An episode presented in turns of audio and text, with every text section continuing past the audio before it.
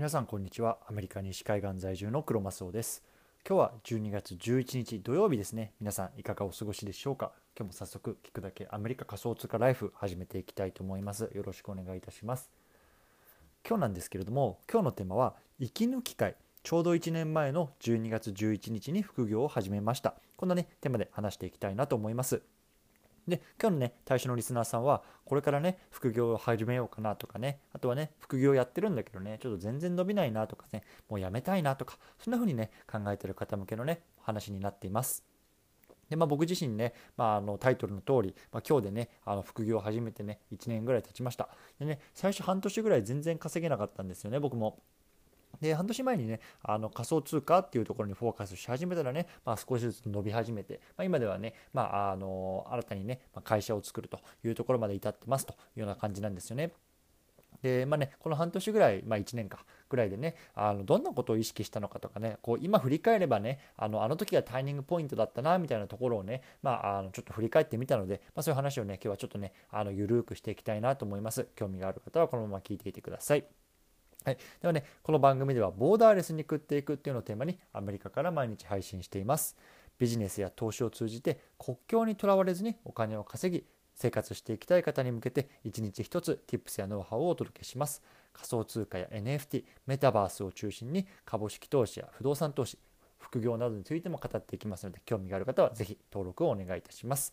はい、じゃあねあの早速本題入っていきたいと思うんですけれども、ね、あのタイトルの通り本当にねちょうど1年前ですね。12月11日2020年ですね、うん、あのツイッターとあとねブログのあの開始したんですよね。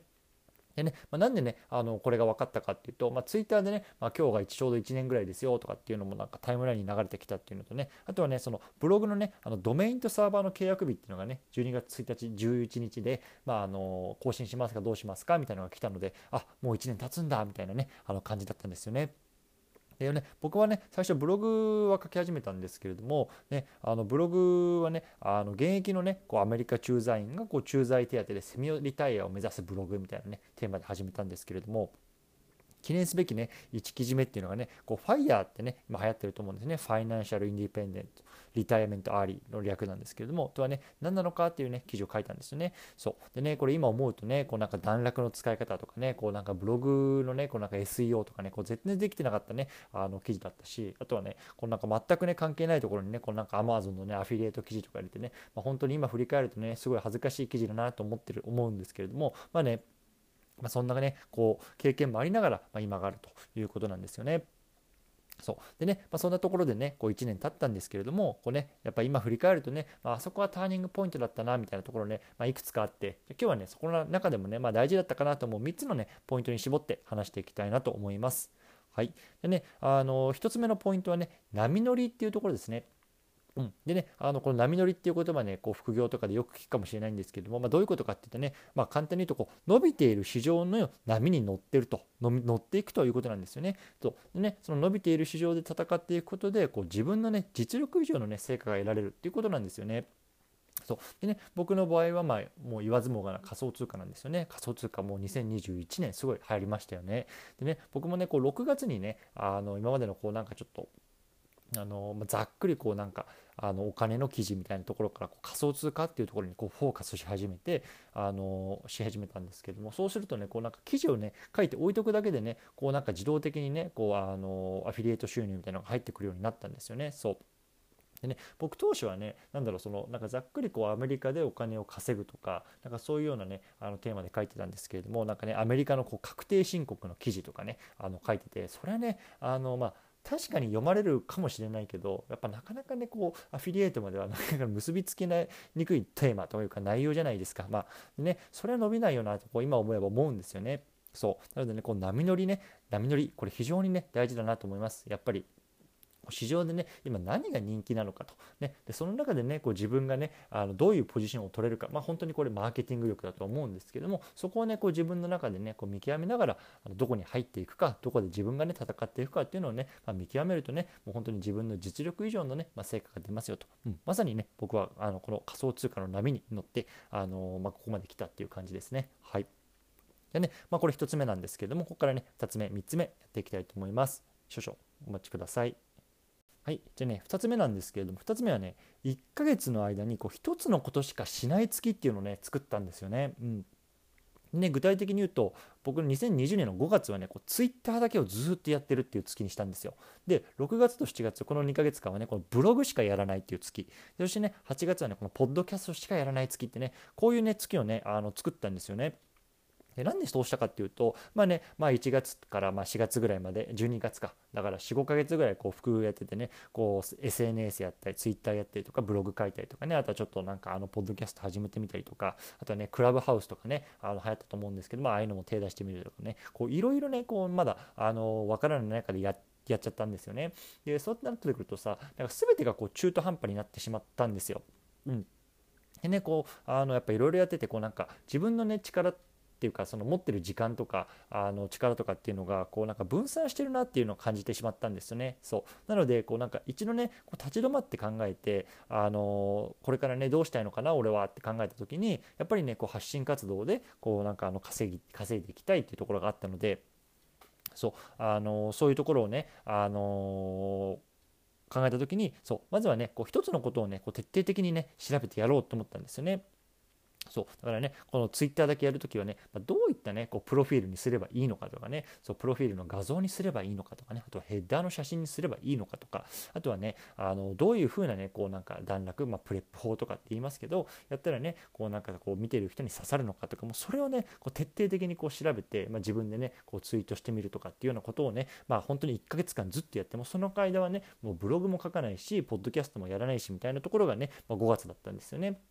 うん、でね、まあ、6月、7月、まあ、ここ2ヶ月はね、あのまあ、仮想通貨ブログをちょうど書き始めた時期なんですけど、まずはね、このブログの書き方みたいなのにやっぱりこう徹底的に学んだんですよね。こうどういうね、こう段落で書いたらいいのかとか、あとはね、そのまあ、それこそ SEO とかさ、あのそういうところをこうね、あのーまあ、徹底的に調べて、まあ、この2ヶ月間で、まあ、なんかなんとなくねこう分かるようになったというような感じとか、まあ、そういうふうにねこう一つのことしかやらない月っていうのをね、まあ、半年ぐらい経って作ったんですよね。そうでねやっぱね今振り返るとやっぱあれがなかったらねあの今でもねどこどれもねこう中途半端にやっててねこうなんかよく分かんないうちなあなにねこうやってたかなっていう気がするんでまあねあのまずはね最初いろんなことやってみるのがねまあいいと思うんですよね。その中でねあなんかちょっとこれ中途半端だなって感じたらやっぱり少しこうなんだろうフォーカスしてみる一つのことに集中して取り組むっていうとねまあ、僕はおすすめできるかなと思います。はい最後3つ目のポイントなんですけども朝方に切り替えたいと、まあ、これ簡単に言うと、まあ、生活リズムの話ですよね。そう。でねもともとねあの子供を寝かしつけた後にねこう夜やってたんですよね。そう。でもねあのやっぱりねこうあの一日仕事して、まあ、飯食ってでなんか皿とか洗ってさあの子供寝かしつけた後にさあ副業ってなるとねやっぱ疲れてなかなか集中できなかったんですよね、うん、あとねやっぱ時間が読めないんですよ。例えばねこう8時にねコテンってね子供が寝てくれるね日もあればあとはねもう10時ぐらいまでね全然寝ない日もあっったりとかもう全然時間が読めなかったので、ね、あのその作業ができる日もあれば全然できない日もあったりとかってすごくねこうなんかアップダウンがあったんですよね。そうんで、まあ、ちょっとそれが嫌だなと思ったので、こうね、一気にね、この朝方にね、切り替えたんですよ。そう。でね、もう本当に次の日ね、こう、あ前の日ね、何時に寝てももうあの4時半に起きると、目覚ましをかけるというところで、まあ、あのそれをね、またあの始めることにしてしました。でね、あの大体僕は会社の修行が8時ぐらい、まあ、あのまだ在宅勤務なので、まあ、出社とかっていうのがないんですけれども、まあ、大体8時ぐらいまであるんで、まあ、大体ね、4時半から8時、だから3時間とか3時半ぐらいね、こう朝みっちりこうできるんですよね。そう。だからね、まあ、あのこれね、平日も休日も変わらずもう3時間ぐらい毎日やると。そうそういうような感じであの本当に夜はねもうほとんど作業せずに、まああのまあ、家族と団らんしたりとかあとはねこうすぐ寝たりとかっていう風に切り替えてでそういうねこのリズムに切り替えたことによってねこうやっぱ毎日ねこう何かしらねできることになったんですよね。そう。それまでね夜型だった時はねできる時もあればできない時もあるみたいなすごくねこうムラがあったんですけどこの朝型に切り替えることによってねこう毎日ねこうやっぱり2時間3時間何かしらねこう集中してできることになったんでそれがねやっぱりコツコツコツコツこう自分のね、まあ、継続する、まあ、力というかあの習慣になったっていうのがね、まあ、すごく良かったなというようなことですね。はいでね、今日あの3つね、あの息抜きっていうことでね、話してきたんですけども、最後まとめていきたいと思います。はい、今日のテーマは、息抜き会。ちょうど1年前の12月11日に副業を始めました。こんなね、テーマで話してきました。ね、今日はね、こう今振り返ってみるとね、あ、あそこがターニングポイントだったな、みたいなところ、のね、こう3つにね、焦点当てて話してきました。ね、1つ目は波乗りっていうところ。でね、2つ目はこう1つのことしかしない月を作った。そしてね、最後、ね、朝方に切り替えたという生活リズムの話をしてみました。ね、まあね、でもね、こうまあいろいろ話してきたんですけれども、まあね、やっぱりこうね、ちょっとずつね、あの毎日ね、あの進んでればいいと思うんですね。でね、もちろん進んでなくても、まあ、あの日本語でね、なんだっけ、あの2歩下がって3歩なんか歩く、なんかあるじゃないですか。ね、本当なんかこう1年間経った時に、ちょっとでもね、こう前に進んでればね、まあ、OK かな、みたいな、そういう気持ちでね、まあ、僕もやってきたので、まあ、もしね、あの今伸びてないなとかね、これから始めようかなっていう方はね、まあね、あのそういうようなちょっとね、楽な気持ちで始めてみるのがいいのかなと思いますという話でした。はい。でね、今日の合わせて聞きたいなんですけれども、今日は副業を始めた時にやってはいけない3つのこと。こんなね、テーマで話したテーマがあります。もしね、興味がある方は合わせて聞いてみてください。はい。でね、あの、雑談なんですけれども、あのね、あと来週かな、えっと、日本の方に帰ることが決まりました。うん。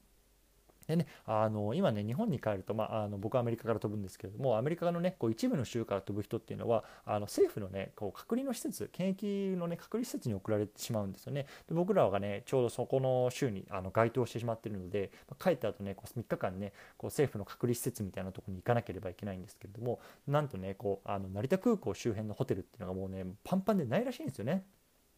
でね、こうなんか成田からね、あの昨日のツイートとか見てると、こうなんか仙台にね、あのチャーター機で飛んで、仙台のホテルに泊まって、また成田に3日を返されて、そこから解散みたいなね、もうそんなね、すっごいなんか馬鹿げたね、あのルートでね、あの入国されてる方とかもいて、まあね、ちょっと僕らもどうなるかわからないんですけども、ね、まあね、あのちょっとリアルタイムでね、このポッドキャストでもね、まあ、状況とかっていうのを話していきたいなと思いますので、ね、ちょっとそういうようなね、あのまあ珍事をね、まあ、楽しみにして、したいなっていう方はね、まあ、ぜひこのまま登録していただけると嬉しいなと思います。はい。じゃあね、今日は長くなってしまったんですけどもね、土曜日ですね、また皆さんコツコツやっていきましょう。お疲れ様です。